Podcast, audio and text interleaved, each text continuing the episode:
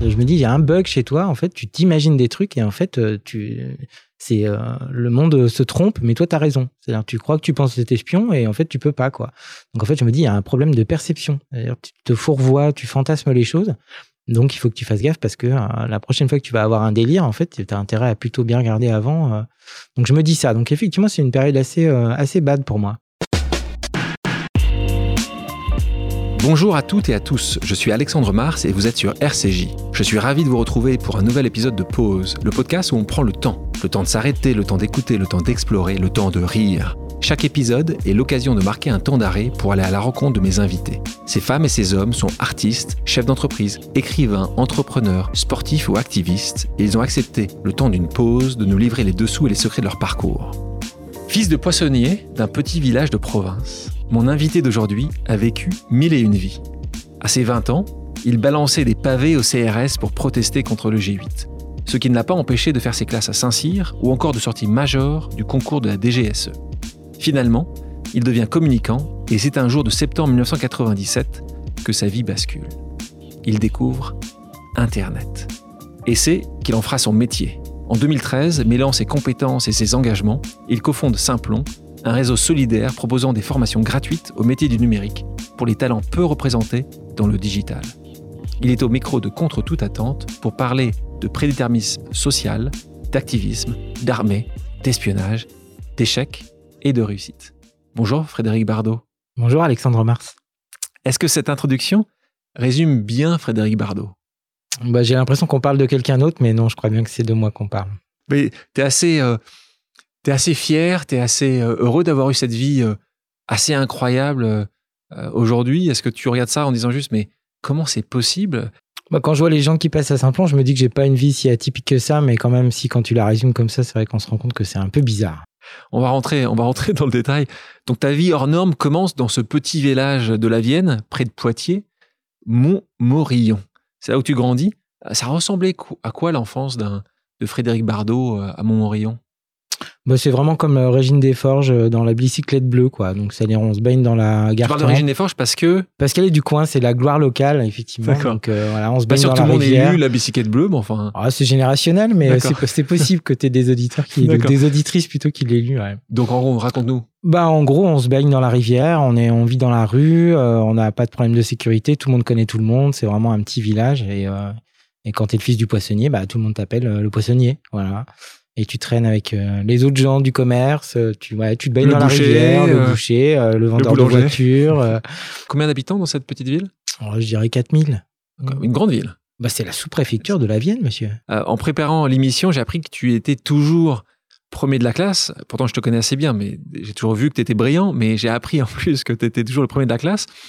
Ce qui étonnait les autres, euh, comment un simple fils de poissonnier euh, pouvait-il être aussi doué? C'est comme ça que, que, en tout cas, tu avais entendu ou, c'était un petit peu le- ce que les gens pouvaient dire. Est-ce que tu en as souffert justement quand tu étais jeune du regard des autres? Bah, ai- ça Ouais, j'en ai souffert indirectement. J'ai vu que mes parents en souffraient, surtout ma mère, euh, qui a fait des études et qui se retrouvait poissonnière euh, par amour et par les. Oui, c'est vrai qu'on parlait de ton papa, mais ta maman aussi. euh. ah oui, complètement. C'était une poissonnerie familiale. Maman tenait la boutique et papa avait le petit camion qui sillonnait les villages autour du de Montmorillon. Donc effectivement, c'était une ancienne prof de latin ou une cliente de la de la poissonnerie euh, qui avait dit ça. Elle m'a dit on se demande vraiment, Frédéric, euh, d'où est-ce qu'il peut tenir euh, son érudition. Donc ça, elle m'avait raconté ça à table et ça m'avait marqué parce que j'avais vu qu'elle était marquée elle aussi. Donc oui, on apprend un peu à rester à sa place, qu'effectivement un fils de poissonnier normalement c'est pas censé être bon à l'école, c'est plutôt les fils de profs qui sont bons à l'école. Donc on comprend un peu la, pas la lutte des classes, mais en tout Et, cas. et cette ancienne prof de latin, si elle écoute, est-ce que tu as envie de dire quelque chose sur justement ton, ton parcours? Bon, moi, je crois que ma mère a dû lui dire euh, au moment où elle avait réglé son, son petit filet d'aiglefin en disant Mais madame, c'est pas parce qu'on est poissonnier qu'on n'a pas fait d'études. Donc, euh, non, non, j'ai pas de. J'ai un petit côté revanchard, mais euh, non, je crois pas que là. j'aurais pas. Non, je crois pas. Non, non. Donc, tu es issu d'un milieu rural, donc un, un des premiers de la famille à faire des études. Tes parents, tu parles de ta maman, de ton papa. Est-ce qu'ils euh, en sont fiers? Est-ce qu'ils ont toujours suivi ça en disant continue mon fils, euh, va plus haut? Est-ce qu'ils ils étaient là pour te pousser? Est-ce que c'était un, booster pour toi? Ouais, complètement, pour des raisons différentes. hein. Mon père, il voulait que je sois militaire, donc euh, voilà. Donc j'ai à la fois euh, euh, sacrifié à son à son envie et en même temps je l'ai déçu parce que je suis pas resté militaire et ma mère oui elle m'a dit qu'il fallait pousser le bouchon le plus loin possible hein, parce que j'avais des capacités donc euh, elle m'a dit ou elle me dit que je crois qu'elle a dit euh, que c'est la pression qui transforme le charbon en diamant et ça ça m'a marqué quand j'étais petit parce que en gros c'est un peu ouais c'est un peu raide mais en même temps je crois que c'est assez vrai donc tu travailles bien à l'école tu as les compétences ton parcours académique, académique continue, ça t'amène jusqu'au banc de Sciences Po Toulouse. Mm. Alors, question, pourquoi Toulouse, qui est une ville que j'aime profondément, plutôt que Paris?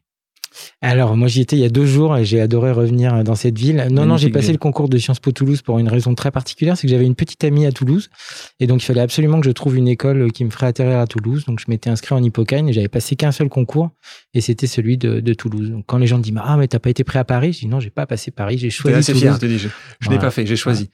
Et, et ça s'est fini euh, deux jours après la rentrée, quoi. En plus, j'étais avec, ta, avec ta petite, amie, petite amie qui avait généré le, le voyage toulousain. Tu restes là-bas? Je reste là-bas, même. Tu, euh, finis ton cursus? Complètement. Je fais une année de plus en maîtrise aussi. Et, donc, et donc, tu te rêves à ce moment-là? Alors, est-ce que c'est un rêve ou est-ce que c'est euh, ce que ton papa, en fait, a, projeté euh, sur toi, reporter de guerre, donc qui n'est pas réellement militaire, mais qui s'en approche un peu? Euh, qu'est-ce c'est un mix, ouais, je pense. Qu'est-ce qui, t'a poussé à abandonner cette voie? C'était vraiment ce que tu voulais faire, reporter de guerre? D'où ça vient? Bon, c'était un mix. Je pense j'avais envie d'être journaliste et puis euh, j'aimais bien les trucs un peu euh, un peu militaires et je savais qu'effectivement euh, pas être un simple journaliste ce serait bien. je pense que ça changerait le regard de mes parents aussi et puis le mien hein, parce que j'aime pas trop être ordinaire. J'avais bien envie de sortir de l'ordinaire. Mais après, j'ai vite compris à Sciences Po que être journaliste de guerre, c'était vraiment euh, des carrières très rares qui étaient réservées à des journalistes euh, déjà chevronnés. Et donc, euh, voilà, comme je suis un peu impatient, comme le prouvera la suite sur l'entrepreneuriat, ouais, je me suis dit non, tu vas, ça va mettre des plombes, donc tu vas pas y arriver, donc faut changer de truc. Et donc, tu es à Toulouse, tu as une année, première année studieuse, et puis ceux qui te connaissent le savent, tu es un militant, tu es un engagé. Et ça se voit assez tôt parce que là, tu commences déjà à, être, euh, être engagé. Alors, c'est assez étonnant parce que ton, premier rapport avec ce, militantisme, ça va d'abord dans un mouvement d'étudiants gaullistes de gauche. Alors, c'est ça au départ, hein. raconte-nous un petit peu. Donc, avant, après, de toucher un petit peu, de comprendre aussi, d'aller voir du côté extrême gauche. Donc, euh, raconte-nous un peu ces, premières années de militantisme de Frédéric Bardot. Ouais, bah, je crois que je me cherchais un peu et moi je suis euh, assez binaire, mais c'est pas 0 ou 1 comme dans l'informatique, c'est 0 et 1. Donc j'aime bien avoir un pied dans des camps euh, opposés et donc je m'intéresse à Philippe Seguin, qui était effectivement l'aile gauchiste entre guillemets du RPR de l'époque. Ça, ça m'intéressait. Le gaullisme social, ça me parlait. Il y avait aussi le rôle de l'officier. Euh, du général de Gaulle. Hein, donc il y a ce truc un peu militaire, euh, un petit peu de gauche, mais quand même militaire. Et puis en même temps, j'étais passionné par l'altermondialisme et ça, ça m'intéressait beaucoup de découvrir les milieux anarchistes aussi. Et donc en fait, je, bah, faisais un peu les deux. C'est-à-dire que je lisais beaucoup de choses altermondialistes, je travaillais dans un syndicat étudiant plutôt gaulliste de gauche. Et, euh, voilà. les, les, gens à qui tu travaillais, tu leur disais que justement tu étais 0 et 1. Donc tu parlais aux altermondialistes de, ton intérêt pour ce gain qui, dans son travail, a, permis à l'élection de Jacques Chirac, c'est à peu près ces années-là. Donc, c'est manger des pommes. donc, ouais, manger des pommes. euh, donc, comment ça, comment ça, ça fonctionnait? Est-ce que tu en parlais ou pas du tout? Tu gardais ça pour toi? Il y a un petit côté schizophrène, mais qui reste intérieur. Mais ça reste vrai encore aujourd'hui. Hein. Quand je vois quelqu'un de la tech, je lui parle de l'économie sociale et solidaire. Et quand je vois quelqu'un de l'économie sociale et solidaire, je lui parle de la tech. Donc voilà. Mais après, euh, effectivement, euh, vous voyez bien, euh, mes, mes engagements étaient publics. Donc en fait, on voyait bien les deux. Et l'attrait de la politique, parce que tu, tu, tu, touches, tu, à ce moment-là, tu, tu, tu lèches cette, cette, cette, cette, politique où tu commences à t'y intéresser fortement. Ça vient d'où? C'est euh, depuis tout le temps Non, je crois que c'est euh, le pouvoir de transformation. Je me suis dit, euh, la politique, faut que tu t'y intéresses. L'information, le journalisme, ça, je voyais que c'était transformant sur le monde. Et tu commences à 20 ans. Tu vois que la politique, c'est c'est un des outils. Un des leviers de transformation. Ouais. Hmm. Tu penses encore? je le pense encore dans une certaine mesure, mais après, je pense qu'on peut faire de la politique sans faire de la politique. les entrepreneurs sociaux font de la politique, par exemple. Mais il y a pas, c'est pas un monopole de la profession politique. Mais c'est vrai qu'à l'époque, j'avais envie. Puis j'aimais les idées. Moi, je suis un peu un télo, même si j'ai un côté un peu physique aussi. Mais euh, ouais, je lisais des trucs dans tous les sens. J'avais envie de comprendre. J'ai besoin de comprendre les choses. Donc moi, quand je voilà, je m'intéresse à un sujet, il faut que je lise tout ce qui a été écrit sur un sujet parce que j'ai pas l'impression de, de pouvoir m'exprimer si jamais j'ai pas. Et là, il fallait que je lise les deux côtés. Il fallait que je m'intéresse à Charles de Gaulle et à Bakounine. C'était, il fallait que je vois le, je fasse le tour du cadran. Mais à ce moment-là, donc on va revenir après. Tu, tu vas euh, tenter, euh, tu, vois, tu, vas, tu vas toucher la carrière militaire, on va en reparler. À ce moment-là, tu te dis pas, c'est une carrière politique. Tu es à Sciences Po, euh, euh, ça peut être un endroit, en tout cas, ça peut être un marchepied pour une carrière potentielle. Jamais tu te poses cette question-là. Non, parce que j'ai été, ce que ce qui m'a dégoûté, ce qui me dégoûte encore dans la politique, c'est le militantisme. C'est pas, j'aime l'activisme, mais j'aime pas euh, les trucs militants. Après, euh, voilà, je m'intéresserai à des trucs comme Anonymous parce que Anonymous c'est du de l'activisme, mais il n'y a pas de doctrine. T'es pas obligé de parler comme le chef, tu reçois pas des ordres, des consignes de vote. Et j'ai vu euh, quelques comment ça marchait en milieu étudiant, et en fait c'est très très grégaire, c'est partisan, voilà. Et ça, je suis, j'ai des partis pris, mais je suis pas partisan. J'aime pas les partis, j'aime pas la discipline de parti. Donc ça, ça m'a pas du tout. Et je savais que pour faire carrière politique, il fallait rentrer dans le champ des partis. Et ça, ça me, pour moi, c'était lié mon, lié dans mon individualité ou me demander de choisir un camp. Soit euh, Philippe Seguin, soit Bakounine. Et j'étais pas prêt à le faire. Philippe Bakounine. Ah. Euh, donc, de cette première aspiration dont on parlait, reporter de guerre, tu nous l'as dit, tu mets de côté la partie, euh, la partie journalisme et tu vas rentrer un peu sur cette partie guerrière, militaire les valeurs de l'armée, ce que tu dis, te plaisent, euh, diversité sociale, culturelle, la méritocratie qui est quelque chose d'essentiel chez toi. Et donc là, tu dis, en effet, bon, pourquoi pas essayer de tenter la prestigieuse école de Saint-Cyr Tu pourrais dire la même chose, tu dis, voilà, pourquoi pas tenter ce qu'il y a de mieux Tu rentres et tu restes qu'un mois. Ouais, je deviens major du concours. Donc, il y a quatre concours à Saint-Cyr. Donc, il y a ceux qu'on fait euh, les lycées militaires, dont les papas sont généraux et qui font Hippocagne ou Matup Matpé et qui rentrent euh, direct. Et il y a un concours spécial qui s'appelle diplômé de l'enseignement supérieur pour les gens un peu bizarres comme moi, qui font d'abord de la sociologie, de la politique ou autre chose et hop, qui rentrent.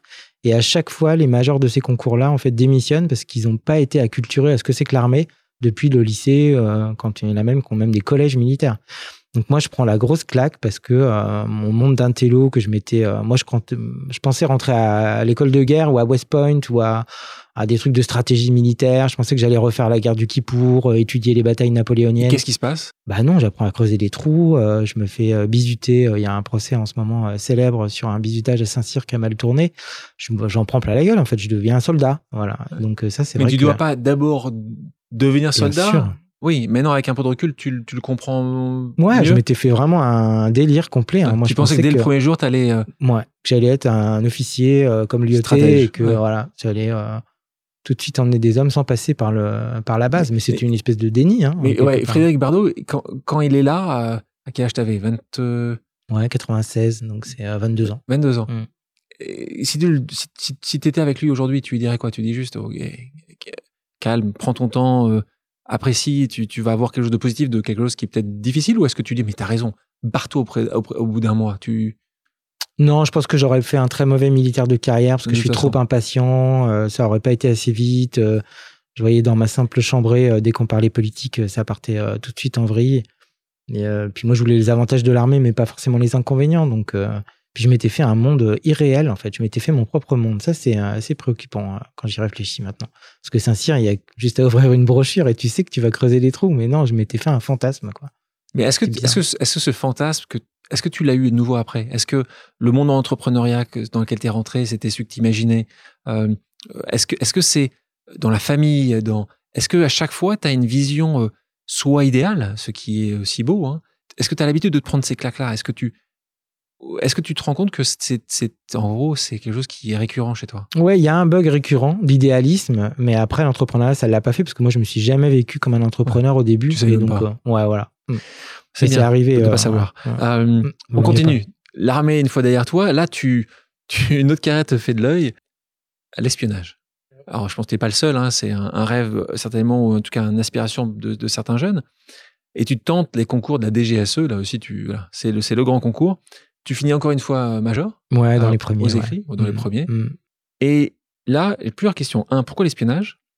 Et euh, explique-moi comment c'est possible qu'en étant dans les premiers à l'écrit, ça se passe pas bien à l'oral?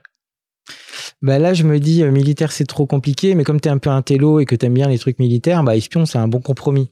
donc là, c'est espion, c'est pas James Bond, hein, c'est analyste, donc on fait des fiches pays, on fait de la veille, on reçoit les dépêches de renseignement. Ceux qui ont vu le bureau des légendes. Euh, voilà, c'est ça. C'est l'analyse qui reste à Paris. Euh. Exactement. Voilà. Après, tu peux partir sur le terrain, mais au début, tu commences dans un bureau. Voilà. Donc ça, je me dis, ça va, c'est bien pour moi. Mais tu voulais pas aller sur le terrain, toi? Même au départ, tu ne serais pas dit, je vais être sur le terrain en train de. Non, moi, je suis incapable de garder un secret. Donc, euh, c'est un des problèmes aussi. Donc là, c'est, on est dans le fantasme En que tu décrivais. C'est pas vraiment le bon endroit. Non, mais par contre, ça m'aurait intéressé d'avoir le flux d'informations confidentielles. D'être au cœur de l'actu. Je me demande si c'est pas une forme de journalisme de guerre raté d'avoir voulu être espion, parce que j'aurais voulu avoir les dépêches Avant avant la dépêche, quoi. Mm. Donc ça, voilà, je me dis ça, ça va coller parce que bon, euh, ce sera moins difficile que de creuser des trous. En revanche, effectivement, j'avais pas réalisé que pour être à la DGSE, il faut être nickel sur son dossier euh, passé. perso, euh, voilà. T'étais pas, t'étais pas nickel. euh, Ah, J'ai jamais été condamné, mais par contre, on a euh, dans notre gendarmerie de lieu de naissance tous les euh, les petites anicroches qu'on a pu avoir et qui n'ont pas donné lieu. Raconte à nos auditeurs quelle, quelle est la, la, la plus grande des petites anicroches. T'en as parlé, hein, c'est euh, vraiment passé euh, deux jours à jeter des pierres sur un sur des CRS dans une manif anti-G8 Mais tu te fais arrêter à ce moment-là pour Non, qu'il- non, mais Alors je pense pourquoi il, comment il, parce qu'il y a des photos, des parce que photos. voilà, il n'y avait pas encore Les qui- et la NSA, mais euh, il y avait quand même des, des renseignements euh, Généraux qui- politiques. Ouais. Donc c'est plutôt ça qui, c'est ça qui est apparu. Et puis le, le- la carrière un peu stupéfiante que j'avais fait à Toulouse. hein. Quand on est étudiant, on croise des choses assez stupéfiantes. Et puis quand j'étais petit, euh, forcément, j'ai euh, Donc fait ça- des petites bêtises. Mais ça, par exemple, si Mm. tu parles des drogues, qu'on parle des stupéfiants pendant, ta- pendant te- cette période étudiante, Mm. ça, c'est quelque chose qui, que dans l'oral, ils vont te le dire très précisément à ce moment-là, euh, où ils te disent juste bravo, vous avez été très bons aux écrits, mais vous ne représentez pas le, ce, que, ce qui pourrait bien fonctionner à la DGSE. Comment ah ça oui, se non, passe moi, ils ont applaudi euh, quand je suis rentré. Ils ont dit génial, t'as été premier au- quasiment aux épreuves écrites, mais ça va pas être possible. Et tu sais exactement pourquoi. Et là, j'ai fait un peu l'idiot. J'ai dit bah non, je vois pas. Et là, en fait, il m'a montré le dossier qu'il avait. Et donc, euh, il y avait, il m'a dit bah tu veux qu'on commence par quoi? Par, par les stupéfiants, par, le, par donc- les manifs. Et donc, par- comment, tu fonctionnes, comment ça fonctionne à un moment où toi, euh, c'est sans être un rêve, parce que tu n'as pas grandi en espérant d'être espion, mais tu te construis quand même en disant c'est tu as eu un, un demi-échec avant, ou déjà tu avais quelque chose qui ne s'est pas réalisé. Mm. Là, est-ce que tu touches du doigt l'échec? Est-ce que tu, tu, tu, tu, tombes dans une dépression? Comment ça se passe à ce moment-là quand Ouais, je ramasse un peu, ouais. C'est Ouais. quoi un peu? C'est que tu rentres et tu, tu, tu un Bah non, je me dis, en fait, c'est pas a- ta faute euh, Non, je me dis ce que tu t'as, ce que as dit tout à l'heure. Je me dis, il y a un bug chez toi. En fait, tu t'imagines des trucs et en fait, euh, tu, c'est euh, le monde se trompe, mais toi, tu as raison. C'est-à-dire, tu crois que tu penses être espion et en fait, tu peux pas, quoi. Donc, en fait, je me dis, il y a un problème de perception. Tu te fourvoies, tu fantasmes les choses. Donc, il faut que tu fasses gaffe parce que euh, la prochaine fois que tu vas avoir un délire, en fait, tu as intérêt à plutôt bien regarder avant. euh. Donc, je me dis ça. Donc, effectivement, c'est une période assez, euh, assez bad pour moi. Ouais. Où là, je me dis, je sais pas à quoi je vais servir. Il faut que je sois utile et il faut que je sois euh, pas comme les autres. Parce que euh, ça, c'est un peu ce que j'ai gardé aussi de ma mère. Elle m'a dit que j'étais pas comme les autres. Ça fait penser à La promesse de l'aube, tu sais, de Ouais. Romain Gary. Bah, c'est exactement ça. C'est Ta un maman bouquin que j'ai offert à ma mère euh, avec une dédicace. J'ai honte de l'avoir écrite maintenant parce que euh, je la fais passer pour une mère tyrannique. Alors, pas du tout, mais je crois que c'est comme ça que je le vivais, moi.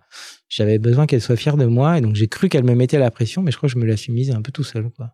Là, tu es dans, voilà, comme tu dis, en bad. C'est c'est pas tellement la vie que tu avais pu imaginer. Et euh, tu rebondis. Et tu rebondis, c'est assez, euh, assez fun parce que tu rebondis dans la communication. Tu vas nous expliquer pourquoi.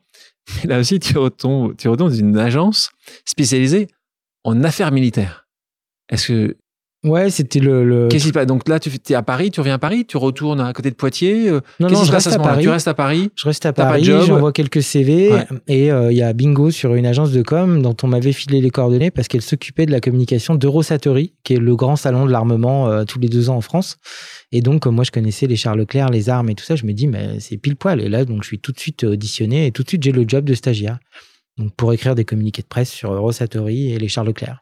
Donc là, ça m'allait bien parce que je connaissais bien les produits. Voilà. J'avais une expertise produit. Et, et durant cette, euh, cette expérience, il y a un événement qui a basculé ta vie, euh, Mm. basculé la vie d'autres personnes. Mais toi, euh, ça s'est passé le 3 septembre 1997, À midi. midi. C'est mon premier jour de stagiaire. Euh, je suis dans le bureau du stagiaire et dans le bureau du stagiaire, il y a l'imprimante et le seul ordinateur connecté à Internet de toute l'agence. Donc euh, voilà, donc moi j'ai entendu parler d'Internet, euh, des fois j'ai assisté à des connexions, j'ai imprimé des trucs euh, à la BU euh, de Panthéon-Sorbonne, etc. Mais j'ai jamais eu un ordinateur connecté à Internet pour moi, genre open bar quoi. Et là il est à côté de moi. Est-ce que tu t'es vraiment rendu compte que ça allait changer ta vie à ce moment-là? Bah en tout cas, je me suis dit, ce truc, il est fait pour toi parce que ça va assouvir ta boulimie euh, d'informations. Et voilà, c'est un truc, euh, c'est un Far West. Je voyais bien que c'était Ah euh, complètement pas structuré, donc il y avait tout et n'importe quoi. Donc ça, j'aimais bien.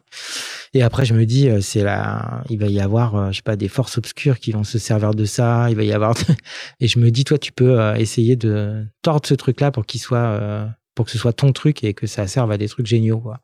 Donc j'essaie de, là encore, je projette vachement de fantasmes sur le truc, quoi. Mais tu n'imagines Ce qui pas. était un peu l'époque hein, des Tu- pionniers. hein. D'accord, mais tu Mm. t'imagines pas entrepreneur. Il y a très peu d'entrepreneurs à ce moment-là. euh, c'est c'est Ouais. pas très. C'est Je pas m'imagine pas euh, créer tu- une start-up ou je sais pas quoi. Je m'imagine déjà euh, lire tout ce qu'il y a d'écrit sur Internet pour me faire une idée. C'était mon premier truc. Donc je passais mon temps à imprimer des docs. J'ai passé des centaines de ramètres de papier pour les lire le soir, en fait, quand je quittais l'agence. Quand je revenais le lendemain, en fait, comme ça, j'étais, je refaisais d'autres recherches. Et là, on est dans, dans cette période euh, agence. Mm. Euh, donc, euh, un, un film célèbre, un livre d'abord, Mm. un film qui était 99 francs Mm. euh, de Beck BD. Est-ce que le monde de, l'agence était encore ce monde-là quand toi tu rentres? Est-ce que tu parlais avant de stupéfiants quand tu étais à Toulouse? Est-ce que ça reste sur cette lignée-là? Est-ce que c'est n'importe quoi ou pas tant Ou est-ce que c'est vraiment ce qu'on a pu lire dans ce bouquin? Bah oui, non, c'est très 99 francs. Enfin, l'agence dans laquelle je rentre, c'est une petite agence euh, hyper euh, sur le corporate, sur l'institutionnel, donc très euh, besogneuse, très sur le fond. Donc ça, il n'y a pas d'histoire de drogue. Pas chez vous? Non, pas chez nous. Mais après, on est racheté par une grande enseigne publicitaire euh, qui a bien pignon sur rue. Et là, on arrive euh, voilà, dans, le, dans le monde de Bec BD, effectivement. Où là, il y a les soirées mousse, euh, il y a de la cocaïne. euh, et donc, forcément, moi, je passe de. Ça existe donc? Ouais, ouais, non, ça existe vraiment. C'était Oui, ça existe vraiment. C'est pas juste un, un romancier. Euh, sur, le plan, sur le plan personnel, il y a un autre euh, événement euh, marquant qui, qui survient. À tes 30 ans, ta maman, dont tu nous as parlé souvent depuis le début du podcast, te révèle que ton papa n'est pas ton père biologique. Donc, à 30 ans, tu étais solide. Dépressif cocaïnomane, mais solide. tu as raison. Donc, euh, donc tu es peu solide. Euh, donc, euh, c'est une, c'est baffe supplémentaire. C'est euh, comment, tu- comment tu arrives à, gérer ça dans un moment où, où tu es seul, où, euh, où, où tu apprends pas mal de choses et surtout tu es dans une position qui, est était en effet pas stable? Bah là, contre toute attente, pour le coup, moi, ça me met pas de claque. C'est-à-dire que je me dis, euh, oh mon Dieu, mais elle a dû mentir pendant 30 ans, ça lui est horrible pour elle. Je vois qu'elle est soulagée par le fait de lâcher ce secret. Et euh, moi, j'avais jamais manqué de père. J'ai toujours eu un père, en fait, qu'il soit biologique ou pas. Enfin, je veux dire, moi, j'ai jamais été orphelin. Euh, Je me souviens pas du moment où il était pas là. Euh, j'ai eu un père génial, euh, qui est toujours un père génial. Donc, en fait, je manque de rien. Donc, je me jette pas sur ce truc en me disant, oh, mon Dieu, il faut que je retrouve mon père biologique. En fait, je me dis, mais Pas une seule fois, non. pas une seule fois? Vraiment. Et les gens me le reprochaient parce qu'ils me disaient, mais c'est quoi, toi qui es curieux, etc. T'as un manque de curiosité euh, bizarre, malsain, euh, c'est psy. Ta maman t'a expliqué qu'est-ce qui s'est passé? Ouais, ouais, complètement. Je sais toute l'histoire, mais euh, pour le coup, j'ai pas cherché Tu sais à qui c'est, tu sais tout. Bah, je sais, je connais son nom, mais Ouais, après, j'ai pas, je sais pas euh, où il est, s'il a des enfants. Enfin, j'ai jamais cherché. T'as jamais cherché plus. Non, ce qui est fou, c'est qu'en fait, j'étais le seul avec mon frère euh, à pas être au courant. Tout le monde le savait dans le village. C'est ça. un en village de fait. 4000 habitants, Voilà. c'était, su et connu. Et Voilà. personne, tu l'avais jamais entendu. Bah écoute, non. Ou alors, tu sais, en rétrospectivement, tu dis peut-être que les gens ont Un fait des allusions et que Ouais. j'ai pas, euh, j'ai pas relevé, mais euh, donc tout le monde savait sauf moi et mon frère. Et donc la première personne que j'ai été voir, c'était mon frère en disant, hey, tu connais pas la dernière? Et ben, T'es proche de ton frère? Bah écoute, euh, ça a toujours été compliqué avec lui. Euh, donc on a toujours essayé de rester proche, mais c'est difficile. Et après, lui, quand il a eu cette information-là, ça, ça l'a pas aidé, ouais, à être proche de moi, hein, parce qu'on était déjà très différents. On avait six ans d'écart, donc euh, voilà. Et après, euh, voilà, à Simplon, euh, j'aurais jamais lancé Simplon si j'avais pas eu les, les économies de mon frère pour lancer Simplon. Et après, quand il y a des histoires d'argent dans une famille, C'est pas bon. ouais, c'est pas bon. C'est jamais bon. Mm. Donc, on revient sur la com. Ça te réussit bien? Enfin, en tout cas, j'ai compris que, qu'en tout cas, les soirées te réussissaient bien. C'est- et tu décides de te lancer en freelance. Donc, tu quittes ton agence et tu crées. Et là, tu deviens entrepreneur. Première fois que tu, deviens entrepreneur euh, avec une agence qui s'appelle Limite. Là, on est en 2008. Euh, à ce moment-là, pourquoi C'est encore assez tôt, même si l'entrepreneuriat a pris euh, ses galons à ce moment-là. Pourquoi tu te lances? Est-ce qu'il y a une volonté très personnelle? Est-ce qu'il y a une volonté de d'être c'est pour des raisons d'indépendance que toi qui adore être indépendant et qui n'aime pas beaucoup euh, l'autorité. Est-ce que c'est pour des raisons financières? Raconte-nous pourquoi tu te lances à ce moment-là. Non, c'est vraiment parce que j'étais malheureux en agence parce que euh, je me défonçais pendant deux ans et je me euh, je donnais vraiment satisfaction, mais en fait j'avais pas forcément de retour, j'avais pas de financier tu veux dire? Non, même en termes de reconnaissance, ouais, je voyais que c'était très structuré, donc en fait ça me gonflait. Et puis je crois que je me donnais trop et j'attendais trop. Là encore l'histoire du fantasme, mais ça revenait pas. Donc en fait je changeais d'agence tous les deux ans Et en fait, au bout de la troisième agence, je me suis dit, mais bah, comme avec Saint-Cyr et, et, la DGSE, je me suis dit, en fait, c'est pas les agences le problème, c'est moi le problème. Donc, je me suis dit, si t'es un mercenaire, mets-toi en mercenaire. Donc, j'ai commencé comme freelance. Et après, ça marchait tellement bien que euh, je me suis posé la question d'embaucher. Et quand j'ai posé la question à un de mes mentors euh, si euh, il pensait qu'il fallait que j'embauche quelqu'un ou pas, il m'a dit attends, je vais monter une agence. si tu me rejoins, on va faire des trucs de fou. Et c'est spécialisé dans la communication responsable dès le premier jour? Ouais, ouais, bien sûr. Donc, donc, donc, les ONG, les fondations, la RSE, et puis la communication responsable, c'est-à-dire une communication qui raconte pas des tarabistouilles aux gens, qui fait attention à la pollution de la com. Tu te souviens de ton premier client? Ouais, je dirais que c'est la Fondation de France. Ouais, je pense. Un plutôt énorme client. Ouais, mais c'était ouais, une vous super belle Vous faisiez une petite chose ou On s'occupait du site web. Ouais. D'accord. Donc voilà. Ouais. Ça, ça on continue à bosser avec eux encore aujourd'hui. Hein. Ça reste un des amis. Donc limite existe encore aujourd'hui? Ouais, complètement. Ils ont un peu réduit la voilure parce que les agences de com c'est compliqué. Mais pour Donc toi, t'es toujours actionnaire? Non, je vends mes parts au moment où je monte Simplon. D'accord. Hmm. Mais c'était top. On était déjà une entreprise sociale. On n'avait pas d'agrément de SS, mais on avait un comité d'éthique. Euh, c'était top. On travaillait à l'écriture de la norme ISO 26000 pour euh, essayer de moraliser un peu la communication. C'était génial.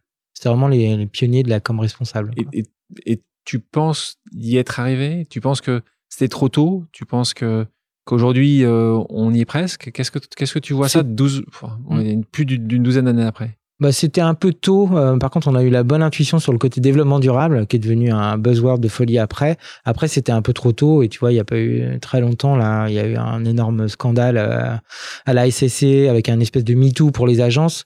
Euh, pour moraliser les agences, il y a encore un peu de taf. Ouais. En parallèle de, de, ce parcours pro, tu enseignes l'innovation numérique au CELSA. Mm. donc, c'est un engagement que tu regrettes pas parce que c'est de là que vient l'idée de Simplon. Mm. donc, euh, raconte-nous un petit peu cette, histoire avec d'autres de tes élèves. Mmh. Euh, ouais, moi j'aimais partager. Donc j'avais envoyé un mail au CELSA en disant le numérique c'est bien, euh, moi je pourrais donner des cours, j'adore, je suis passionné par ça. Et il m'avait donné un cours effectivement un peu open bar de 90 heures dans la filière MISC du CELSA. Et là il y avait que des geeks, en fait des jeunes geeks.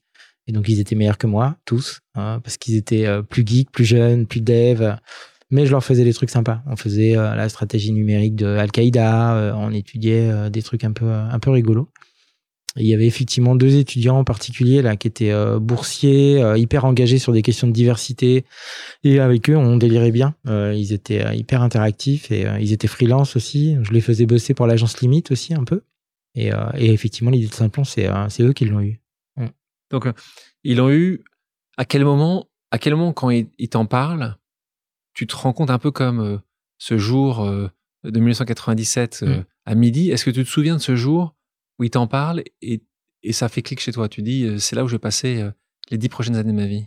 Ben ouais, c'est pas arrivé comme ça du tout. C'est la première fois qu'ils m'en parlent, c'était le jour de la Saint-Valentin 2013 à 7h du mat, j'emmenais mes enfants à l'école, ils voulaient absolument pas m'en parler, je leur ai dit bah OK, demain 7h du mat en étant sûr qu'ils diraient non parce que c'était plutôt des oiseaux de nuit. Et là, ils me racontent ça et je trouve ça hyper fumeux. Je me dis mais comment ils vont faire pour que ça va ce soit gratuit? Comment c'est possible de devenir dev en quelques mois? Enfin, tout ce que les gens pensent toujours de Simplon et de et là, je me dis, moi, c'est bizarre. Après, j'avais fait un bouquin sur Anonymous, donc je m'étais rendu compte que c'était puissant de savoir coder quand même, ou de savoir utiliser les machines. Mais j'avais vu que c'était plutôt un truc de prince du sang, un peu d'aristocrate, quoi. Les hackers, ils ont un côté comme ça, un peu genre euh, Dieu vivant, euh, Deus ex machina. Et donc, j'ai trouvé ça fumeux. Euh, ça m'a trotté un peu dans la tête. Je leur ai posé plein de questions. Ils m'ont dit qu'ils n'avaient pas la réponse, mais qu'on pourrait, on pourrait travailler ensemble. Et après, j'ai mis un doigt, le bras, le coude et ça, dure combien de temps ce process? Deux semaines. Écoute, j'en entends parler. j'en entends J'ai l'impression que c'était six mois en fait. C'est ouais, non, c'était fou parce que euh, j'en entends parler le 14 février. On a le cabis au mois d'avril. On a les locaux en mois de mai. On commence en septembre.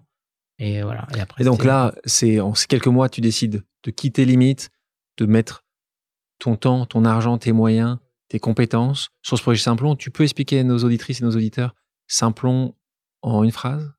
Bah, en, deux Ouais, non, en une phrase, c'est euh, il y a énormément de taf euh, dans le numérique et il n'y a pas assez de candidats et pas assez de profils. Et euh, aux États-Unis a émergé dans les années 2010 un moyen de former rapidement des gens pour qu'ils deviennent devs. On a appelé ça les bootcamps. Et eux, leur idée, c'était d'importer ce truc-là en France et de le rendre gratuit, alors que aux US, c'était payant, assez cher même, comme le wagon ou d'autres trucs comme ça maintenant. Et, euh, et de faire ça comme un levier d'insertion. C'est-à-dire, il y a des gens super euh, sur le carreau à Pôle emploi, il faut leur apprendre à devenir dev, ils vont trouver du taf tout de suite. Voilà, c'était ça. Storytelling hyper simple. C'est un métier en tension, ça peut faire de l'inclusion, c'est des super carrières. Quand- quand- à quel moment tu t'es rendu compte que t'étais dans le, vous étiez dans le vrai? À le jour où, avant de sortir du bois, euh, on a vu que Xavier Niel mettait 10 millions d'euros pour faire l'école 42, la même semaine. Voilà, là on s'est dit, soit on est mort, soit on a trouvé le truc du siècle. Et en fait, c'était un peu les deux. Raconte-nous comment tu, comment tu compares ton parallèle sur les, Mm. l'automobile entre euh, l'école 42 et l'école Simplon. L'automobile? La, la- la Jeep, la Rolls euh, entre l'école 42, tu te... Ah oui, hein. bah non, mais eux, ils ont un modèle économique que je leur enviais, hein, parce que bah, commencer avec 10 millions d'euros, nous, on est parti avec les 40 000 euros de, de mon frère. Vous avez euh, levé euh, pas On mal a d'argent après hein. beaucoup, mais au tout départ, c'était Bootstrap de chez Bootstrap, quoi. Non, non, eux, ils sont sur un modèle génial, euh, hyper élitiste, euh, et nous, on est sur un modèle hyper inclusif. Et, Tu le dis, tu le dis avec, avec de la- une, une vraie bienveillance ah ou- oui, vraiment. D'accord. Ah ouais, moi, je suis fan du modèle de 42. On se connaît hyper bien. euh, je connais Alberton School. on Même, se même connaît si tous. tu me hein. parles d'exclusif, alors que Mm. toi, tu as lutté toute ta vie pour de l'inclusivité. Donc, Ouais. pourtant, tu vas, tu vas les applaudir quand ils sont aussi exclusifs? Ouais, parce qu'il reste gratuit et que euh, pour le coup, bah, enfin, même dans l'armée, t'as les commandos et puis euh, t'as euh, le soldat de base. On Donc, eux, c'est revient, on revient, c'est les commandos. on revient au, au militaire. Euh, mais tu sais, voilà, tu peux encore, tu peux encore. Non, c'est mort là. c'est mort? Ouais, 45 ans. C'est fini? Ouais. Bon, La réserve peut-être. la réserve. Parlons de l'impact. Parlons Mm. de l'impact justement de Simplon. Tu, Mm. tu- depuis des années, tu, tu, tu fais beaucoup. Tu as fait beaucoup pour le secteur de l'ESS en France. Tu es très visible, tu es, très reconnu aujourd'hui pour tout ce que tu fais, pour euh, cet activisme, puisque je vais faire attention à ne pas utiliser le terme de militantisme. Mm. Euh, même si peut-être sur la partie ESS, je peux même te considérer comme un militant euh, Mm. de, la, de la chose. Euh, c'est quoi l'impact de Simplon Est-ce que est-ce que tu es, est-ce que es heureux aujourd'hui? Est-ce que tu penses que c'est suffisant? Et comment tu arrives à qualifier l'impact? Tu peux, de nouveau, pour les gens qui nous écoutent aujourd'hui, explique-nous ce que tu as réussi à faire en quelques années. Bah, le premier truc, c'est l'impact direct. C'est-à-dire que nous, en fait, on crée des jobs pour des gens qui n'en pas. Donc ça, c'est objectif. Il y en a 10 000 qui sont passés. euh, ils ont tous un job à 70% dans les 6 mois. Donc ça, c'est euh, très factuel. Et ça, on le fait avec notre réseau. Ça, c'est l'impact direct. Après, il y a l'impact indirect. C'est-à-dire qu'on a euh, modifié des législations dans certains pays. euh, On a créé des nouveaux dispositifs. Certains pays, ra- là aussi, euh, t'es pas uniquement en France. hein. Mm. Aujourd'hui, euh, raconte-nous combien de fabriques vous avez, quasiment une centaine. Ra- Mm. raconte. Ouais, ouais, on a commencé dans une usine à Montreuil. euh, il y avait une école. Maintenant, il y en a un peu plus de 100 dans 15 pays, euh, en Europe, au Moyen-Orient, en Afrique, en Inde. Et effectivement, c'est toujours le même modèle. Et quand tu dis que tu as réussi à changer une loi, raconte-nous quelle loi dans quel pays Bah, en France, on a été à l'origine avec euh, l'école 42 et d'autres d'un truc qui s'appelle la Grande École du Numérique et qui est un dispositif de subvention de tous les gens qui font la même chose que nous. Donc ça nous a subventionné nous, mais Mhm. aussi tous les gens. euh, et ça, c'est un peu comme, euh, je sais pas, Marie Trélu qui a créé le service civique ou, euh, ou Gérald qui a créé les passes numériques. Enfin, c'est des gens, ils ont, par leur innovation sociale, inventé une nouvelle politique publique. Et donc, en fait, ça, ça existe toujours. Ça continue à subventionner des gens. C'est resté dans le paysage alors que ça avait été créé par Hollande. Mais ça existe toujours maintenant. Donc, ça, c'est un, c'est top. Tu crées une nouvelle case dans, dans les subventions. Ça, je trouve ça top. Et après, dans certains pays, euh, là, on a déposé un nouveau diplôme en France de bac plus 3 en IA, qui n'existait pas. Avant, il y avait que des bac plus 5 en IA. Maintenant, il y a un bac plus 3 de développeurs, développeuses IA. Et celui-là, on l'a monté avec Microsoft et tout ça. Et c'est génial, tu as un nouveau diplôme. Maintenant, les gens, non seulement ils sortent de Simplon, mais ils ont un bac plus 3. Je Un vrai, un Et un- vrai diplôme. un bac plus 3 en 19 mois. Ça, je trouve, c'est un hack monumental. Nous, on donne des bacs plus 2 en 7 mois et des bacs plus 3 en 19 mois. C'est pas quoi après C'est bac plus 5, c'est que tu as une thèse en, en un an et demi? Ouais, je sais pas, on fait pas les niveaux de qualif. hein. Mais Ça- on parlait de- d'activisme, d'engagement. Mm. Euh, là aussi, toi, ça a été On a- important de, de mettre en avant, tu parlais tout à l'heure de, de l'ESS. Mm. euh, donc, euh, donc Ouais, ce a- secteur-là, parle-nous aussi un petit peu de ton engagement, euh, qui est un engagement fort, qui est un Mhm. citoyen très fort sur, sur le développement de cette économie. euh. Bah effectivement, nous on pense qu'il y a vraiment une manière différente de faire du business. Il y a une manière différente qui doit partager les profits, partager le pouvoir et avoir un impact positif en termes environnemental et social. Et ça, c'est ce on appelle ça l'économie sociale et solidaire, mais ça peut s'appeler l'économie à impact, une entreprise à mission, peu importe les statuts. Par contre, il faut qu'on rende des comptes là-dessus. Donc les gens qui partagent pas le pouvoir ou qui partagent pas les profits, même pour moi, ils font pas d'impact euh, parce qu'il faut partager. Et les gens qui font euh, beaucoup de social mais qui s'en foutent de l'environnement, bah, c'est pareil, ils sont pas complets. Donc ça, on est vraiment des avocats assez euh, rigoureux de ça, parce qu'il y a aussi beaucoup de social washing, de greenwashing, donc ça, on l'a beaucoup poussé. Et on a beaucoup poussé un terme aussi galvaudé qui est la tech for good. Donc là, on a euh, créé le premier syndicat euh, de start-up de la Tech for Good, hein, qui s'appelait FEST, et maintenant s'appelle Tech for Good France. Et on travaille au Tech for Good Summit à l'Elysée, et là, on leur dit, bah, la Tech for Good, c'est pas euh, Palantir qui fait des trucs bien. Non, ça, c'est pas de la Tech for Good. La Tech for Good, c'est de faire de la good tech for good. Donc, est-ce, que ça, est-ce qu'ils le comprennent au plus haut niveau? Oui, ouais, ouais. C'est un oui-oui, ça? Oui, oui, c'est un oui, mais ils sont schizophrènes, ils sont comme nous tous. Enfin, moi, je fais de la Tech for Good, mais tout simplon est géré par les Google Apps. On travaille avec tous les GAFAM. Et euh, bah, du côté du gouvernement, et à la fois ils travaillent avec eux et en même temps ils ont envie de les raqueter, ils ont envie de euh, qu'ils payent leurs impôts. Ah, euh. Raqueter et payer leurs impôts, c'est pas similaire. Ouais, si, mais pour moi c'est un bon sens. oui, bien sûr, on est d'accord. Que... Ah, tu ah, oui, pour qu'on les raquette? Ah bah oui. Ah bah il faut qu'ils payent leurs impôts. Déjà, c'est le, principe. On est d'accord. Ouais, complètement. D'accord. Là aussi, c'est pas vraiment de la tech for good. Par contre, ils font des trucs super. Ils nous soutiennent et on fait des trucs géniaux avec leur pognon ou leur écosystème. Ça, c'est super. On est dans la schizophrénie encore là. On, on parlait d'engagement. Euh, on le voit, euh, chaque fois que tu prends un sujet, chaque fois que tu fais quelque chose depuis, euh, depuis ces années à Toulouse, tu es dans l'engagement. Tu, tu, tu, fais quelque chose avec un, avec un objectif. arrives, quand tu te poses la question, tu arrives vraiment à essayer de définir d'où ça vient. Il est où ce moteur C'est quoi la mission de Frédéric Bardot ici? Tu, tu, le vois, toi, ces, ces 20 prochaines années? Est-ce que est-ce que c'est que ce soit pas 10 000, mais que ce soit 20 000, 50 000 C'est en question de, de personnes aidées C'est en, question d'impact sur les lois C'est quoi ta mission, Fred? Ouais, je me demande. Et là, en, ce moment, je suis en train de pas mal évoluer là-dessus. Parce qu'on essaye de faire grossir Simplon, enfin, de grossir l'impact de Simplon sans faire grossir Simplon. Et après, la croissance de Simplon, elle s'est fait euh, aussi au détriment des équipes. On a beaucoup, beaucoup trop cramé les gens. Euh, parce que les gens qui sont, euh, qui suivent des gens comme moi ou qui sont comme moi, hyper difficile de rester dans les bons rails et de pas se cramer. Euh, ça, je sais que c'est un truc auquel tu penses toi aussi, parce que toi aussi, tu euh, influences les gens qui sont capables à mourir sabre clair pour toi. Et c'est dangereux pour eux, c'est dangereux pour nous. Que ce soit dangereux pour moi, à la limite, c'est mon problème. Mais que j'emmène comme ça des gens et que ce soit dangereux pour eux. Donc ça, je crois que c'est ma, pas ma nouvelle mission, parce que je veux continuer à être un entrepreneur social ambitieux, mais de le faire sans, euh, sans cramer les gens, sans, sans se brûler, quoi. Donc là, moi, je l'ai fait à titre perso. Ça y est, depuis deux ans, je suis sorti de, de l'auto-destruction. Donc ça, c'est vraiment un truc qui a changé ma vie.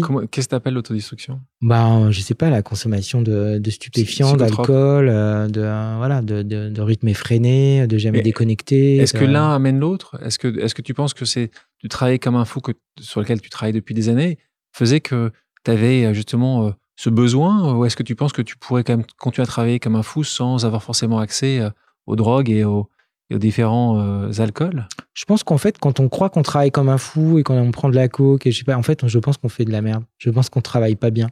Je pense qu'on brasse beaucoup de choses, on fait beaucoup de choses, mais je suis pas sûr que ce soit des choses qui soient pérennes, qu'on aient du sens. Je pense que quand on n'est pas en adéquation avec soi-même et quand on n'est pas raisonnable, ça me fait bizarre de dire ça, hein, euh, je pense qu'on fait pas, on n'est pas dans le vrai. Mais euh, ce que je veux dire par là, c'est que tu as été longtemps dépendant c'est de la dépendance ou à ton niveau La drogue, ça s'est arrêté il y a longtemps, c'était il y a presque 10 ans. l'alcool. Et l'alcool, non, ça s'est arrêté euh, il y a un an et demi, deux ans. Comment t'as fait? Ouais. Ça m'a pris euh, un 31 décembre, ouais, Tout seul? Ouais. ouais, ouais. Poussé ou pas? Non, même pas mais j'en pouvais plus. C'était comme quand je fumais des cigarettes ou des joints, j'en pouvais plus. J'en avais marre. J'en avais marre de ma propre dépendance. C'est dépendance, c'était que, tu, que tu, tu buvais un verre par jour ou c'était en te levant, en te couchant c'était Ah non, c'était pas un alcoolisme comme ça comme on peut voir dans les films, mais par contre c'était euh, c'était omniprésent. C'était omniprésent euh, et c'était surtout euh, un antidépresseur. Tu vois, un truc, tu rentres le soir, tu bois un verre de vin, bah non, en fait, tu bois la bouteille. Tu vois, et comme ça, après, tu es tranquille, tu peux mieux dormir ou tu peux regarder une série. Et en fait, ça, c'est de l'alcoolisme sournois, tu vois. C'est Donc, je faisais pas de binge drinking, tu vois, je buvais pas le matin et tout ça, mais par contre, l'alcool était omniprésent dans ma vie. Et, et l'impact que ça a sur justement euh, aujourd'hui tes proches, mm. ils, voient la différence? C'est le jour et la nuit. Les gens te diront que depuis deux ans, je suis une autre personne. Mm. Enfin, je suis toujours le même, mais euh, je veux dire, je suis. Toujours engagé. Ouais, voilà. Toujours mm. souriant, toujours à vouloir changer le monde. Pas dans le rouge, pas dans le. Ouais, pas dans l'excès. Euh, pas dans l'excès. Tes enfants te le. Bah, pas en tout cas dans Pas cet excès-là. Tes enfants, je suis le dans l'excès du yoga et de la course à pied, tu vois. Donc il a fallu que je switch sur autre chose. il faut bien que j'ai un... ma femme dit qu'il me faut un défouloir. Hmm. Il te faut un défouloir. Hmm. Qu'est-ce que tu aurais envie de dire au petit garçon de Montmorillon aujourd'hui? Je lui dirais continue à suivre tes rêves, mais, euh, mais fais attention à ce que t'aimes, mais fais attention à toi. C'est-à-dire, te crame pas. Moi, je sais que j'ai déjà brûlé beaucoup de cartouches là. Je sais pas comment ça va se passer. Je pense que la deuxième partie de ma vie, euh, je vais faire hyper attention à moi, à ce que je mange, à comment je dors et tout ça, mais je pense que j'ai j'ai brûlé pas mal de, de kérosène. hein. Et que j'étais pas obligé de le faire. C'est vraiment parce que j'étais. euh, Tu penses, que tu penses que tu aurais pu faire autant Oui, avec moins d'énergie? Ouais, franchement. Je suis sûr. J'aurais même fait mieux. J'aurais gardé plus de gens autour de moi. Je pense que j'aurais abandonné moins vite certaines choses. J'aurais moins couru derrière des choses. Je me serais moins dispersé aussi. C'est toi qui m'as toujours dit que euh, dans Simplon, tu sentais cette dispersion-là. Elle, Ben- elle était, elle était euh, vraie, mais c'est ça aussi qui euh, fait ton charme, c'est ta capacité aussi Ouais, à- Ça a failli nous envoyer dans le mur, et moi le premier. hein. Mm. Donc non, non, je pense qu'on peut être puissant, rapide, euh, et en même temps euh, serein, bien dans sa tête. C'est même plutôt comme ça que ça se passe normalement. Donc un, un, un bardo New 2.0. style. Un, 2.0. un born again, tu sais, comme les gens qui arrêtent de boire, euh, comme George Bush. Tu sais. Et toi, buvait. Born again, ils disent, ouais, tu sais, une nouvelle vie. et est-ce que tu vois, tu, tu, tu te verrais toucher la politique? Jamais de la vie. Impossible. Moi, une fois, j'ai été pseudo approché, euh, mais j'ai éclaté de rire. J'ai dit, mais vous êtes complètement vous fou de pas compte. mauvais casting. Mais peut-être justement dans le 2.0, est-ce que tu penses que tu serais justement Hmm. plus raisonnable? Non, non. Vraiment, ça me fait pas envie. Et en plus, c'est un deal que j'ai avec ma femme. euh, jamais de la vie. Ah, il y en a d'autres qui, qui m'ont dit ça. hein. Ah ouais, non, Jamais. mais moi jamais. D'accord. C'est dans la boîte maintenant. Donc, euh, Frédéric, nous terminons toujours ce podcast par un quiz. Mm. Deux propositions, une seule réponse possible, que tu peux développer ou non. Est-ce que tu es prêt? Prêt. Alias ou bureau des légendes? Alias, Plume ou arme? Ah, arme. La Vienne ou la Seine? Nagartan pas. C'était mon, C'est celle-là, la petite. rivière. euh, C'est celle voilà, qui l'a fait. le- locale. de... Mm. Le terrain ou le bureau? Dans le terrain. Ouais. Disneyland Paris ou Futuroscope? Gyroscope, carrément. Tu y allais souvent? Ouais, beaucoup avec les enfants. Avec les enfants, Ouais. tu revis, hein, donc ton enfance. Donc, euh, c'est assez marrant. Mm. 99 francs de Frédéric Becbédé ou Disruption de Jean-Marie Dru? Ah, plutôt Jean-Marie Dru. Ça m'avait vraiment scotché la disruption. Mm. Fairphone ou iPhone? Non, non, iPhone, mais euh, reconditionné, en prolongation de vie. euh, Bag Market et ouais. Régine Desforges ou Virginie Despentes Facile. Voilà, Virginie Despentes quand même. D'accord, donc là même c'est... si il y a un, un érotisme euh, qui est commun à Régine Desforges qui a fait aussi des nouvelles érotiques. Mais je préfère quand même la, la King Kong Theory. et- D'accord. Militant ou rebelle? Activiste ou radical, hein, au sens de revenir à la racine. Frédéric, merci beaucoup d'avoir accepté mon invitation. Merci Alexandre. Merci à tous d'avoir pris le temps de faire une pause avec nous sur RCJ. J'espère que l'émission vous a plu, inspiré ou fait réfléchir. Si c'est le cas, je compte sur vous pour soutenir Pause sur radio-rcj.info ainsi que sur toutes les plateformes d'écoute. À bientôt sur RCJ pour un nouvel épisode de Pause.